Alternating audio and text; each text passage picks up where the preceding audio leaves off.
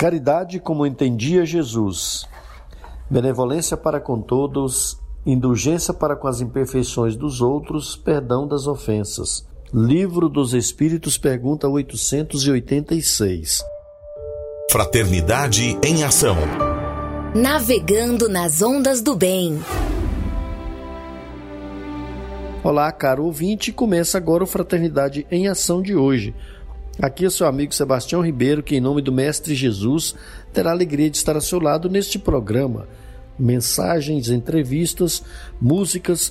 Vamos juntos refletir o verdadeiro sentido da caridade, conforme nos ensina Jesus, e através do livro espírita, apresentar nossa contribuição para a melhora do mundo em que vivemos.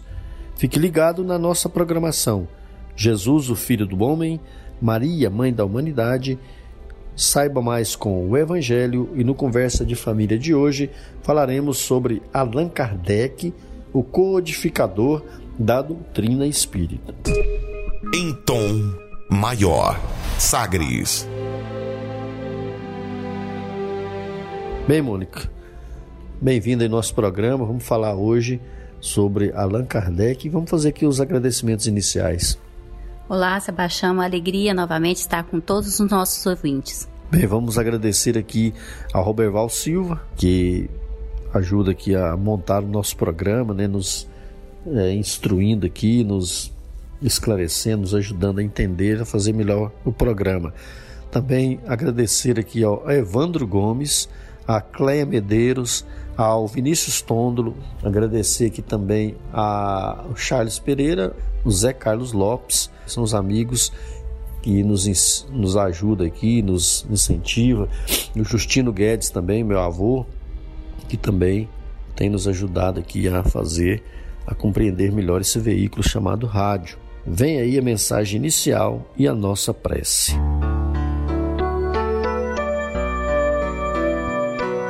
Problema conosco. Chico Xavier e Emmanuel. Livro Justiça Divina Lição número 33, página 83. Não os criaria Deus à parte. Os gênios perversos das interpretações religiosas somos nós mesmos quando adotamos conscientemente a crueldade por trilha de ação. Observa as lágrimas dos órfãos e das viúvas ao desamparo. Há quem as faça correr Repara os apetrechos de guerra estruturados para assaltar populações indefesas. Há quem os organize. Anota as rebeliões que se transfiguram em crimes. Há quem as prepare. Pensa nos delitos que levantam as penitenciárias do sofrimento. Há quem as promova. Medita nas indústrias do aborto. Há quem as garanta Pondera quanto aos movimentos endinheirados do lenocínio, há quem os resguarde. Reflete nos mercados de entorpecentes, há quem os explore. Enunciando, porém, semelhantes verdades, não acusamos senão a nós mesmos. A condição moral da Terra é o nosso reflexo coletivo. Todos temos acertos e desacertos todos possuímos sombra e luz. Consciências encarnadas em desvario fazem os desvarios da esfera humana. Consciências desencarnadas em desequilíbrio geram os desequilíbrios da esfera espiritual. É por isso que o Evangelho assevera: ninguém entrará no reino de Deus sem nascer de novo. E o Espiritismo acentua: nascer, viver, morrer, renascer de novo e progredir continuamente, tal é a lei. Em suma, isso quer dizer que ninguém conseguirá desertar da luta evolutiva. Continuemos, pois, vigilantes no serviço do próprio burilamento, na certeza de que o amor puro liquidará os infernos, quando nós, que temos sido inteligências transviadas, nos domínios da ignorância, estivermos sublimados pela força da educação.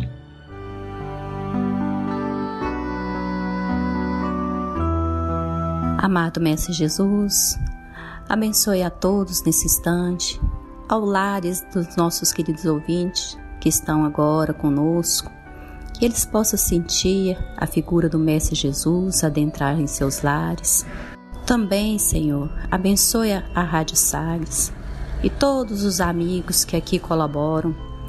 Mestre amado Jesus, que cada um de nós possa, através da oração, estar sempre sintonizado contigo.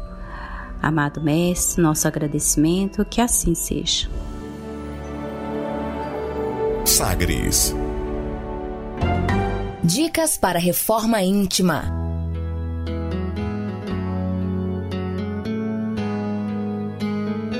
Bem, é, só mais um agradecimento aqui ao nosso amigo William Batista, né?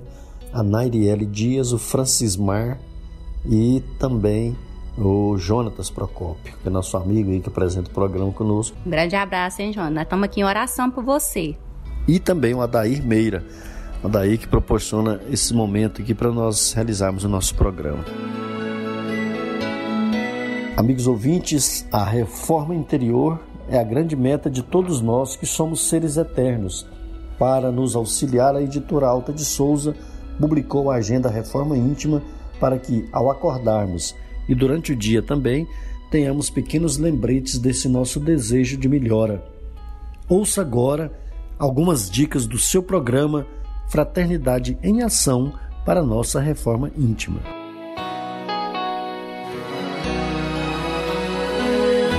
Agenda de Reforma Íntima Reflexão e vivência em torno do Evangelho. Teu olho é a lâmpada do teu corpo. Se teu olho é simples, todo o teu corpo será luzente, mas, se for mau, todo o teu corpo será tenebroso.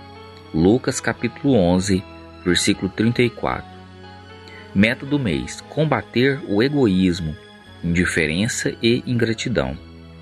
O ingrato encontra-se enfermo, mascarando a doença com a rebeldia ou anestesiando nos vapores da fatuidade de que se reveste, para um posterior despertamento em situação lamentável de abandono e quebrantamento. Joana de Ângeles, no livro Otimismo. Meta do dia: combater a ingratidão. Orar pelos que nos insultam e nos tratam de forma ingrata. Sugestão para sua prece diária: prece pelos inimigos e pelos que nos querem mal. Se você está interessado neste método para sua melhoria interior, conheça e utilize a Agenda Reforma Íntima. Ligue para Livraria e Distribuidora Vantuil de Freitas no WhatsApp 98215 6037 98215 6037 e também no 3292 7999 3292 7999 e peça seus livros de reflexão, livros de estudo, livros esclarecedores que auxiliem aí ao nosso equilíbrio interior. Fraternidade em ação. O momento de crescimento espiritual na Sagres. Segundo Joana de Ângeles, todos precisamos de algo que nos auxilie a enfrentar com tranquilidade os problemas e a solucioná-los, a suportar as dores e superá-las, a compreender a necessidade das lutas e vencê-las, a manter o bom ânimo e não tombar em erros. Foi pensando nessas questões que escolhemos a passagem evangélica de hoje no Saiba Mais com o Evangelho segundo o Espiritismo, com nosso amigo Djalma Freitas.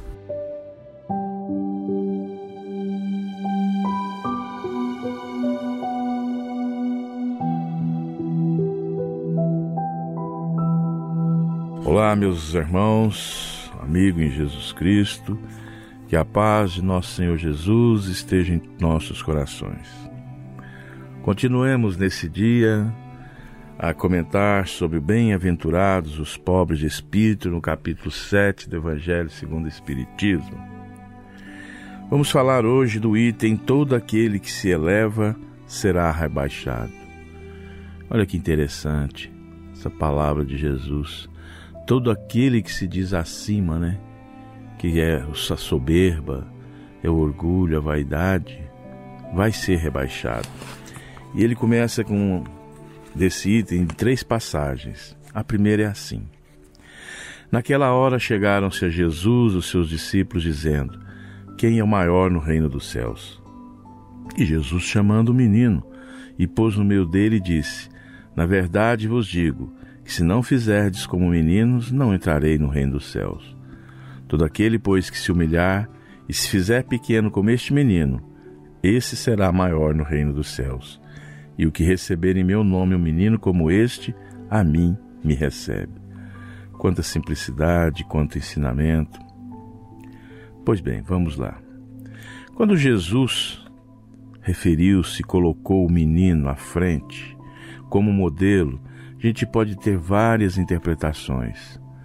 Ao colocar essa criança à frente daqueles que caminhavam juntos, seus apóstolos, que achavam já no direito de saber tudo, ele coloca uma criança que a gente sabe, a doutrina espírita nos esclarece, que é uma personalidade nova, mas ali naquele corpo infantil há um espírito muito provável de grandes caminhadas, de grande desenvolvimento, de grande evolução. Pode haver ali naquele espírito e naquela formação da nova personalidade um ser carregado de grandes virtudes, adquirida de reencarnações e reencarnações. Jesus então exaltou com isso a simplicidade e a humildade das crianças em geral. Na facilidade com que elas brigam e se reconciliam, já viu, meus irmãos? Quando uma criança briga, emburra uma com a outra, ou mesmo com o adulto, elas não guardam aquele ranço, aquela cara fechada. Eles não guardam o rancor. E eles ali demonstram sempre a confiança e na fé que demonstram aos outros principalmente nós adultos, no seu anseio, no seu entusiasmo de aprender. aprender. A criança demonstra ali é, que aquilo foi naquele momento, foi rápido. Porque a criança não conhece como nós o sentimento do ódio.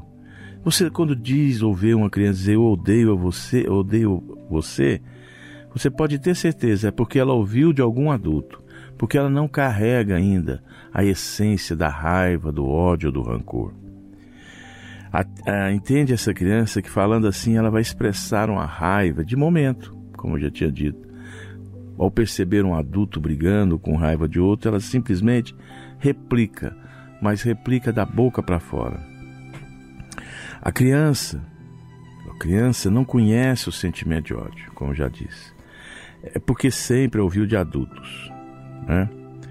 E aquele corpo físico que está em desenvolvimento, como disse no início, é aquele espírito de longas e longas eras, e ele realmente não pode expressar sentimentos que ainda não conviveu, né? ainda não é, formou aquela personalidade. E pela sua capacidade desse espírito ainda de entregar-se pelo entendimento dessa fase nova. Por isso, quando Jesus, que é uma forma que se a gente observar de repreender seus apóstolos já adultos, disse: Se você quer ser o maior na casa de meu pai, seja como essa criança que está iniciando na sua pureza, nos seus sentimentos. E prossegue o capítulo 7. Então, a mãe dos filhos de Zebedeu se aproximou dele com dois dos seus filhos e o adorou, dando a entender que ele, que ele queria pedir alguma coisa. Disse-lhe: Que queres? Manda, disse ela, que esses dois filhos tenham assento no teu reino, um à sua direita e outro à sua esquerda. Mas Jesus respondeu: Não sabe o que pedes. Pode, podeis vós ambos beber o cálice que eu vou beber? Eles responderam: Podemos. Jesus lhe replicou: É certo que bebereis o cálice que eu beber. Mas pelo que respeita a vós sentardes à minha direita ou à minha esquerda, não cabe a mim vou-lo conceder isso será para aquele a quem meu Pai o tenha preparado. Ouvindo isso, os doze outros apóstolos se encheram de indignação contra os dois irmãos. Jesus, chamando para perto, lhe disse: Sabeis que os príncipes das nações as dominam e que os grandes os tratam com império. Assim não deve ser entre vós. Ao contrário, aquele que quiser se tornar maior, seja vosso servo e aquele que quiser ser o primeiro entre vós seja vosso escravo. Do mesmo modo que o Filho do Homem não veio para ser servido, mas para servir e dar vida pela redenção de muito. Quanto ensinamento, hein, companheiros?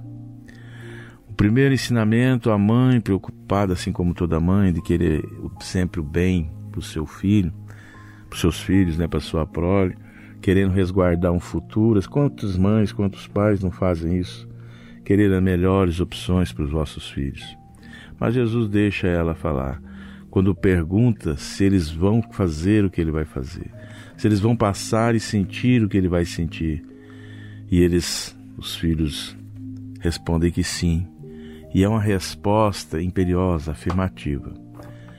E Jesus concorda porque sabia do projeto, o projeto reencarnatório, da força que aqueles espíritos tinham naquele momento. Mas dá uma grande lição ao seguir para que todos aqueles que queiram ser governantes, fazer parte desse poder que, o, que, as, que os fariseus, os judeus à época tinham, né? Pensando que ficar próximo de Deus é ter aquele poder total. Jesus chama a atenção que os príncipes, os governantes, e a gente pode trazer para os nossos dias de hoje, se eles quiserem ser maiores, tem sim que se rebaixar, fazer-se servos, fazer-se escravos, quer dizer, envergar o orgulho, a vaidade, o personalismo e elevar a humildade. Humildade sem subserviência.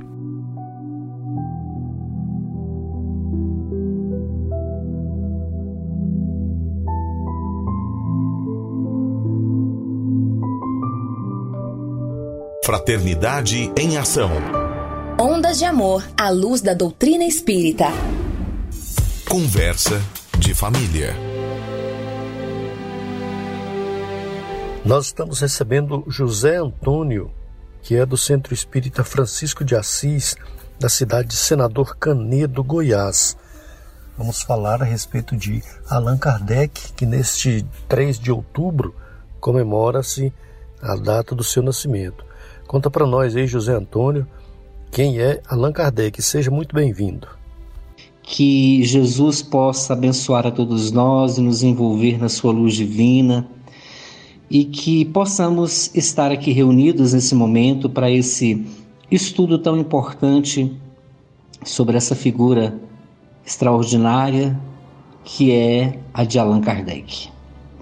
Bem, respondendo então a sua primeira pergunta, Tião, quem é Allan Kardec? Allan Kardec é o pseudônimo do grande educador Hippolyte Rivail, que nasceu na cidade de Lyon no dia 3 de outubro de 1804. Ele, é, desde criança, é, sempre teve aquela característica é, de, um, de uma facilidade extraordinária para o campo da ciência, da filosofia e das artes, e ainda muito jovem na sua adolescência, foi transferido para a cidade de Iverdun, na Suíça, e passou a estudar no Instituto de Pestalozzi, no Instituto de Verdun, que era naquela época a Harvard, né, a faculdade Harvard da época, vamos dizer assim, o instituto mais importante do mundo naquela época na Europa, e ali então, Allan Kardec ou Hippolyte, né, teve as condições de desenvolver todo o seu processo educacional. Formara-se então é, em letras e também em ciências naturais, onde então é, Hippolyte pôde é, desenvolver toda essa sua facilidade. Ele era de uma inteligência incomum e de um grau de responsabilidade assim que é, a ponto de é, Pestalozzi várias vezes o colocar como substituto do próprio Pestalozzi dentro lá do instituto para que ele pudesse então ministrar aulas ainda aulas ainda muito jovem. Ele tinha essa responsabilidade, essa inteligência, essa facilidade para é, absorver as ciências, a filosofia, enfim, os conhecimentos humanos com uma enorme facilidade. E ele preparou-se então nesse Instituto de Verdun, como disse, formou-se em letras e ciências naturais e retornou para a França. Retornando para a França, é, desposou é, Amélie Baudet, onde ele pôde então, a partir desse casamento, desenvolver um processo da fundação também de um instituto semelhante ao instituto que tinha na França, ou melhor, em Verdun, na Suíça, seguindo o mesmo método de Pestalozzi. Ele, como educador, fundou esse instituto com um tio seu, para que pudesse então desempenhar essa tarefa tão importante da educação naqueles mesmos moldes do Instituto de Verdun. Mas infelizmente não teve o sucesso que esperava, porque o seu tio alcoólatra é, não teve como realmente levar adiante, passou por muitas dificuldades e acabou tendo que fechar o instituto. Mas isso fez com que Allan Kardec também, ou Hippolyte, né, que é o seu nome, Allan Kardec é um pseudônimo, Hippolyte pudesse continuar desenvolvendo as suas atividades. Então, o que é que ele fez? Ele desenvolveu as suas atividades como professor, dando aulas é, para vários alunos, várias matérias. Ele tinha uma enorme facilidade em todos os campos do conhecimento, dava aula de química, matemática, astronomia, física, fisiologia, retórica, anatomia comparada e francês traduziu diversas obras para o francês e escreveu 22 livros relacionados à área pedagógica. Era, portanto, uma sumidade em conhecimento, um educador emérito e também um grande homem de bem. Destaque-se, portanto, essa característica importante em Kardec, em Hippolyte, Leon Denis da Rivel, que era um grande homem. O que, que ele fez de relevante? Bem, sobre a questão de o que ele fez de relevante, nós temos que destacar duas coisas importantes, que é o Kardec antes da codificação do Espiritismo e o Allan Kardec depois da codificação. Se nós observarmos, por exemplo, é, nesse período todo preparatório dele no Instituto de Verdun, o que ele fez mais de relevante na cidade de, de, da, de Suíça, no Instituto de Verdun, na Suíça, foi exatamente essa preparação e essa colaboração junto com Pestalozzi. E ele então desempenha, voltando para a França, na cidade de Paris, ele desenvolve toda uma tarefa voltada para o campo educacional, tenta realmente fazer esse, esse, trabalho dentro do instituto semelhante, mas não não consegue realmente é, não tem êxito e a partir daí ele desenvolve todo um trabalho voltado para o campo educacional, é, tendo um nome inclusive muito respeitado em toda a França, como Hippolyte, e um educador, um, uma pessoa que tem todo um respeito do povo francês como educador e naturalmente fazendo todo esse trabalho que nós falamos de, de aulas, dando aulas particulares, ele inclusive fazia a contabilidade de algumas empresas, junto disso também a tradução de obras para o francês. E, e além do mais realmente escreveu diversos livros, 22 livros, todos eles voltados aí para o trabalho da pedagogia da educação. E ele vai então depois fazer essa segunda parte da, da vida dele, a obra dele, que é a codificação da doutrina espírita, quando tem um encontro então com o seu amigo Fortier, que o convida para que ele possa é, conhecer os chamados fenômenos das mesas girantes, e a partir daí surge então é, a codificação do Espiritismo, que é a segunda parte, que é importantíssima, que é muito relevante realmente, é essa tarefa dele que ele vem cumprir como codificador do Espiritismo. José Antônio, como ele foi levado a fazer o estudo das mesas girantes? Allan Kardec, ele tinha um amigo, o senhor Fortier, que era uma pessoa muito empolgada, muito entusiasmada e havia assistido é, alguns fenômenos de mesas girantes que estavam acontecendo na França, especialmente na cidade de Paris, onde ele residia, juntamente também Allan Kardec residia em Paris por essa época, e ele ficou sabendo dessas sessões de, de mesas girantes e foi assistir algumas e insistentemente chamou Allan Kardec para conhecer. Allan Kardec já havia é, tido notícias sobre essas mesas girantes, inclusive os fenômenos das irmãs Fox, que ocorriam nos Estados Unidos, na cidade de Hydesville. Mas assim, ele não deu muita importância, inclusive o amigo dele, Fortier, teve que muitas vezes, diversas vezes, insistir com Allan Kardec para que ele pudesse realmente participar de uma dessas reuniões. Kardec tinha um profundo conhecimento de todas as ciências e em especial do magnetismo. Ele estudou durante 35 anos o magnetismo, era também um magnetizador, um aplicador do magnetismo e tinha profundos conhecimentos.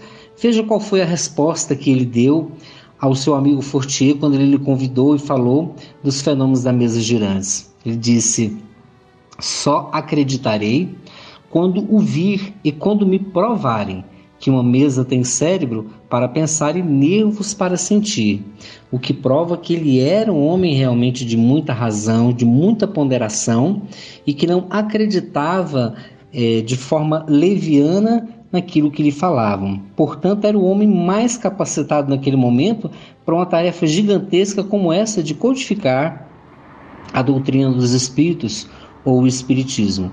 Depois de muita insistência do amigo, Allan Kardec foi realmente assistir a essas sessões de mesas girantes, ainda um pouco cético com relação a, aos fenômenos, acompanhou os fenômenos por um tempo e viu esses fenômenos sofrendo um processo de evolução. A princípio, as mesas girantes, depois, essas mesas davam respostas por um, um processo de um alfabeto, com perguntas e respostas de sim ou de não. E depois disso, o fenômeno evoluiu para uma cesta, onde era acoplada então uma caneta e essa caneta escrevia, essa cestinha escrevia no papel, conduzida é, pelos bons espíritos, e ali então eles perceberam que não havia necessidade nem de mesa nem de cesta, que podia se colocar o lápis na mão do próprio médium ou da pessoa. Dali então surgiu o médium psicógrafo. A partir daquele momento, Kardec então inicia um processo de muitas perguntas é, para os espíritos superiores. E daí então nasce a codificação do Espiritismo, é, com Allan Kardec direcionando, é, administrando, é, orientando e coordenando todo esse processo da codificação do Espiritismo. Destaque-se aí então duas médios que tiveram uma é, importância muito grande nesse processo todo, que foi a senhorita Baudin e a senhorita Jafé, que fizeram parte desse processo e a maioria das respostas do livro dos Espíritos foram trazidas através dessas duas médiums. Inclusive, uma delas recebeu uma orientação do Espírito Zéfiros. É, Allan Kardec recebeu essa orientação através dessa médium, falando da sua missão de ser esse codificador da doutrina espírita, de trazer o consolador prometido por Jesus e é ali que esse espírito Zéfiros revela que Allan Kardec, que Polite teve uma reencarnação entre os druidas e que lá o seu nome teria sido Allan Kardec. Daí o porquê, então, ele substitui o nome Hipólite por Allan Kardec nos livros que escreve da codificação espírita. João, nós estamos falando com José Antônio, presidente do Centro Espírita Francisco de Assis, de Senador Canedo. Ele está trazendo para nós aí a sua contribuição aí para nós conhecermos Allan Kardec, o codificador da doutrina espírita. Nós vamos fazer aqui um breve intervalo e daqui a pouco nós voltamos com José Antônio para nós sabermos um pouco mais sobre Allan Kardec, as suas obras, a importância dessas obras para a humanidade. Fraternidade em ação. O momento de crescimento espiritual na Sagres nós convidamos a você, querido ouvinte, para aprendermos um pouco mais sobre Jesus, o Filho do Homem. Jesus, o Filho do Homem.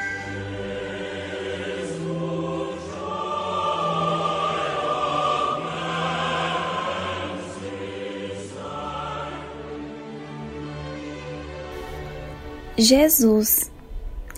Jesus foi na terra a mais perfeita encarnação do amor divino.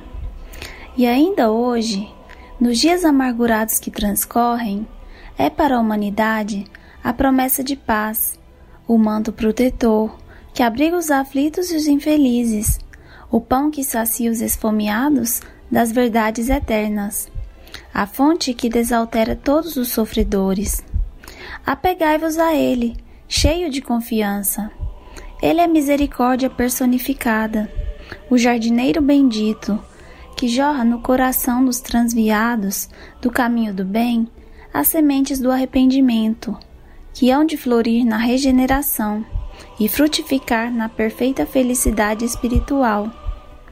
Ouve a sua voz, no silêncio da consciência que vos fala, do cumprimento austero de todos os deveres cristãos, e um dia descansareis reunidos, ligados pelos liames inquebrantáveis da fraternidade além da morte, à sombra da árvore luminosa das boas ações que praticastes, longe das lágrimas, do óbvio obscuro, dos prantos e das provações remissoras. Pelo Espírito Marta, Francisco Cândido Xavier, Antologia Mediúnica do Natal, Espíritos Diversos, Feb, capítulo 24.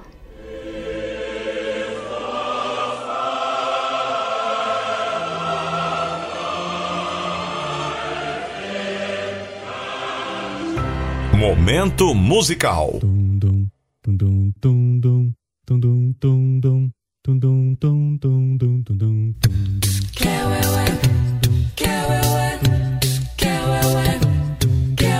Veja o futuro que agora começou. Veja a criança já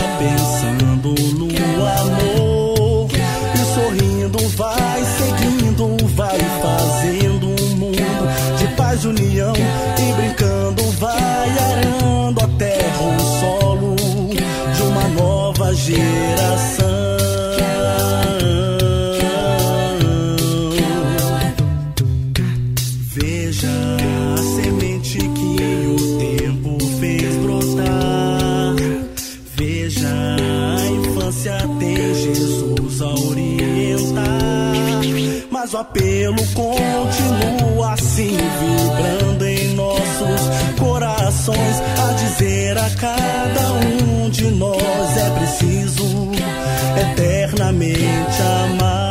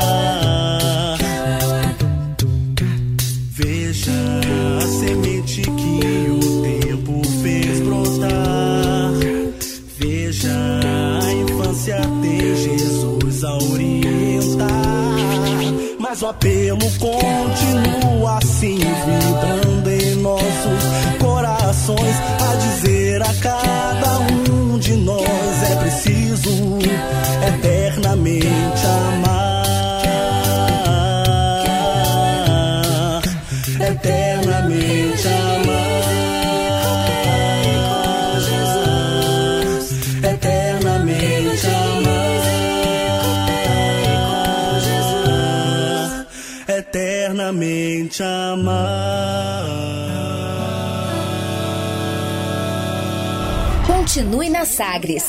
Daqui a pouco tem mais. Fraternidade em ação.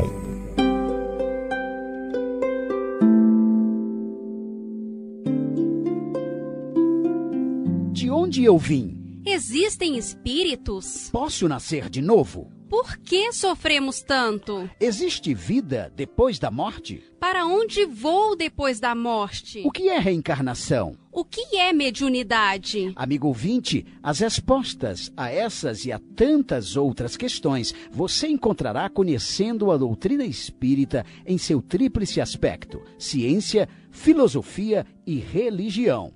Procure uma instituição espírita em sua cidade. Participe das reuniões públicas. Conheça, leia e estude o Espiritismo e se beneficie com as suas luzes. De volta com mais. Fraternidade em ação. O seu momento de crescimento espiritual na Sagres.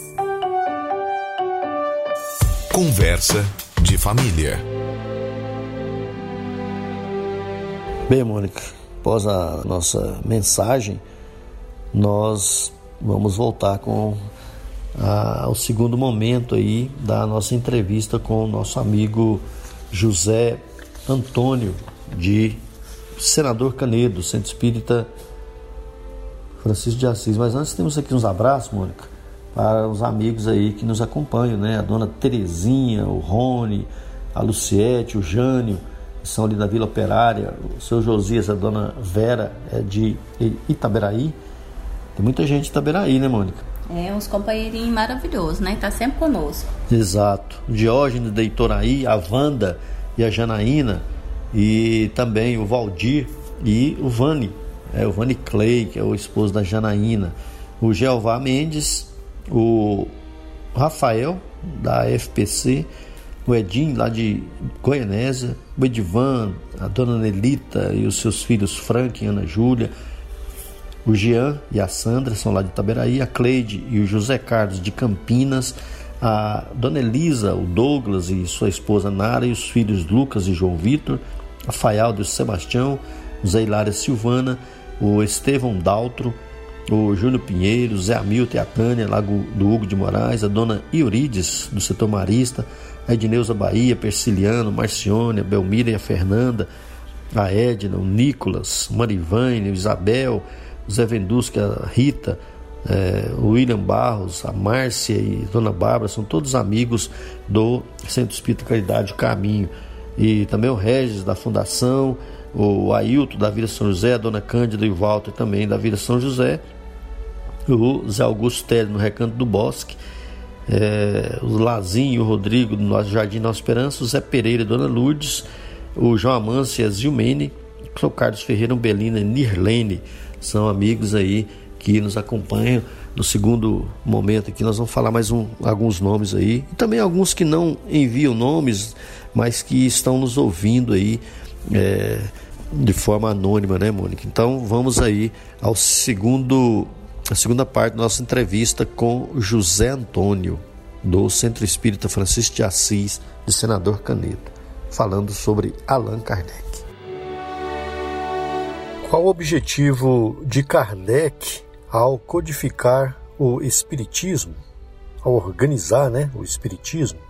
Bem, o principal objetivo de Allan Kardec ao codificar o Espiritismo era de trazer esse consolador prometido por Jesus, quando Jesus disse então que ele iria, mas ele envia, enviaria um outro consolador que iria recordar tudo aquilo que ele tinha dito e diria muitas outras coisas que naquele momento seus apóstolos, seus discípulos não estavam preparados para compreender. E Allan Kardec, na condição de instrumento dos espíritos superiores, não foi evidentemente o criador do espiritismo, foi o codificador, o compilador dessas é, mensagens que foram trazidas, desses ensinamentos, dessas orientações dos espíritos superiores ele então teve essa grande importância em todo esse processo da codificação do Espiritismo. Diga-se de passagem, Kardec foi muito bem escolhido é, e é um, era um espírito extremamente preparado para a tarefa a qual estava realizando naquele momento. É, quando lemos, por exemplo, o livro A Caminho da Luz, Emmanuel diz que é, após o, todo o processo da Revolução Francesa e da ação de Bonaparte, preparando a França para receber a codificação, é, um dos apóstolos mais lúcidos de Jesus iria reencarnar naquele momento para trazer o Consolador. E a mesma informação nos é passada por irmão Áureo no livro Universo e Vida, dizendo que Tomé é, reencarnaria como Allan Kardec é, viria para trazer essa mensagem do Consolador prometido por Jesus na condição de codificador. E a gente vê que é um espírito realmente é, de uma preparação muito grande, não só naquele momento ali, naquela existência, aos 51 anos ele é, inicia o processo da codificação do Espiritismo, escreve cinco livros que realmente foram um marco aí, o Pentateuco Kardeciano, que é o livro dos Espíritos, o livro dos Médiuns, o Evangelho segundo o Espiritismo, é, o Céu e o Inferno e a Gênese. E por 12 anos publicou a Revista Espírita, que era uma revista dedicada aos estudos psicológicos, aos fenômenos, ao desenvolvimento dessa doutrina, dos estudos que ele fazia frequentemente, é, utilizando dos seus conhecimentos, utilizando das orientações trazida pelo, trazidas pelos espíritos superiores, fazendo com que as pessoas pudessem então estar, estar sempre informadas. É, uma revista que se tornou uma revista científica na época, científica e filosófica, para o estudo do Espiritismo. Então, o objetivo é altamente é, importante, né? elevadíssimo esse objetivo, principalmente de trazer esse consolador prometido por Jesus ao planeta Terra. Qual a importância deste trabalho de Kardec para a humanidade? De extrema importância para o progresso moral e espiritual de toda a humanidade. Quando nós analisamos as duas revelações anteriores que vieram ao mundo, a primeira foi a revelação, a primeira revelação através de Moisés. Na primeira revelação, ele traz o Deus único e traz os dez mandamentos, que é um farol para a humanidade, como diz o próprio Allan Kardec. A segunda revelação, Jesus traz o Deus bom, o Deus misericordioso e revela um mundo todo é, grandioso diante de nós, inclusive mostrando aos homens que a Terra não é o único mundo habitado, que há outras moradas. Ele envia então o Consolador, que é o Espiritismo, a terceira revelação, que vem para desvendar esse mundo espiritual e mostrar aos homens da Terra que a vida continua além túmulo e que nós não morremos, que o que morre é o corpo, que portanto a alma vive sempre. Isso certamente é, vai revolucionar o mundo, transformar o pensamento humano e fazer com que possamos entrar na nova era que é a era do Espírito. Essa é a maior contribuição que o Espiritismo pode dar a toda a humanidade e essa contribuição certamente teve um papel importantíssimo de Allan Kardec como codificador e vai é, levar toda a humanidade a uma nova época, uma nova era na história do mundo, é, fazendo os homens compreenderem que é, a vida não se passa somente na Terra, mas que ela se passa também no mundo espiritual. E com esse poderoso é, essa poderosa filosofia transformadora que tem o Espiritismo, ela certamente vai interferir em todos os campos da ciência, da filosofia, das artes, da educação, fazendo nós entrarmos então numa nova fase para toda a humanidade. Então, como diz Emmanuel, é, o Espiritismo é o cristianismo redivivo. Ele veio trazer o cristianismo na sua maior simplicidade, na sua maior pureza. E é também, ao mesmo tempo, ciência e filosofia que vem mudar todo esse conceito materialista que existe hoje na ciência e dentro da filosofia para é, podermos abarcar esse universo grandioso que existe além da matéria, a qual nós todos pertencemos que é o universo espiritual que existe e preexiste muito antes da matéria, como fala em o próprio Livro dos Espíritos. Então, a contribuição de Kardec é grandiosa.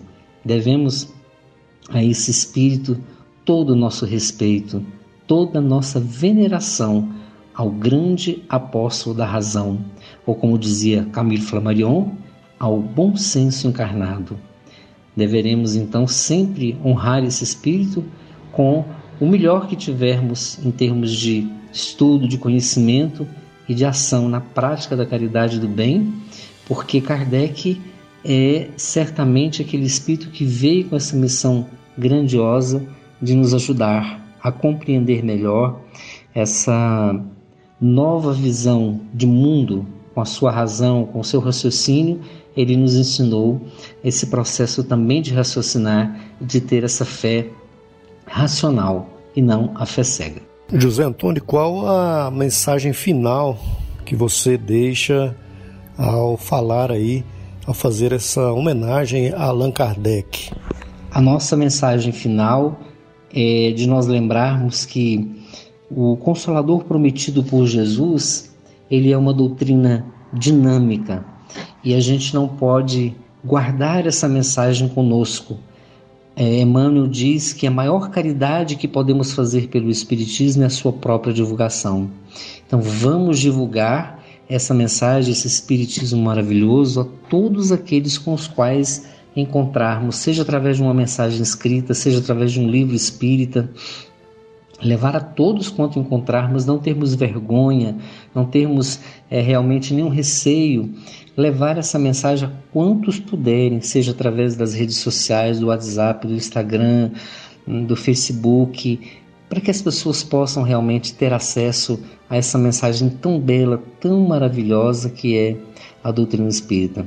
E, sobretudo, lembrar de exemplificar porque o verdadeiro espírita é reconhecido pela sua transformação moral e pelos esforços que faz para domar as suas más inclinações, dizia Allan Kardec. Então, exemplo e divulgação sempre dessa doutrina que é um tesouro, e nós não podemos ter o egoísmo de guardar esse tesouro conosco. Capaz a todos, agradeço ao Sebastião e a todos os companheiros aí da Rádio Sagres. Um grande abraço a todos e aos ouvintes da Rádio Sagres. Um bom dia, muita paz. Muito esclarecedora aí essa entrevista, né, Mônica? Para quem quis conhecer aí Allan Kardec, né, saber aí do trabalho grandioso que teve esse grande missionário, né, de Jesus, trazendo aí os ensinamentos, codificando e organizando os ensinamentos da doutrina espírita. Mônica, obrigado. Estamos chegando ao final do nosso programa. Um grande abraço a todos. É com grande alegria, né, que a gente é, Agradece a todos os ouvintes por estar sempre ligado conosco. Um grande abraço. Bem, amigo ouvinte, nós chegamos ao final do nosso programa Fraternidade em Ação, navegando em tom maior. Foi muito bom estar na sua companhia.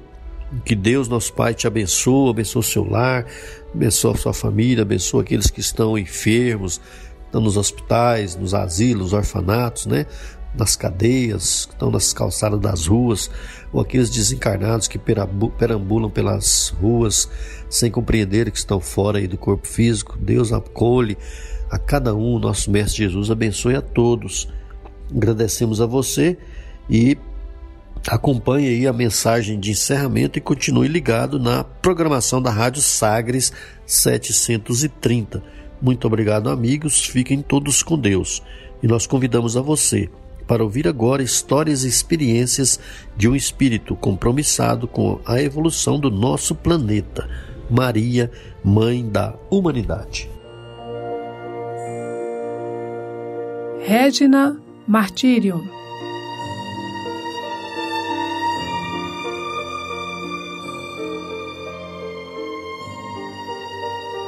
Lírio do céu, sagrada criatura Mãe das crianças e dos pecadores, alma divina como a luz e as flores, das virgens castas, a mais casta e pura. Do azul imenso, dessa imensa altura, para onde voam nossas grandes dores, desce os teus olhos, cheio de fulgores, sobre os meus olhos, cheios de amargura. Na dor sem termo, pela negra estrada, vou caminhando, a sós, desatinada Ai, pobre cega sem amparo ou guia. Se tu, a mão que me conduz ao porto, ó doce mãe da luz e do conforto, ilumina o terror desta agonia. Alta de Souza.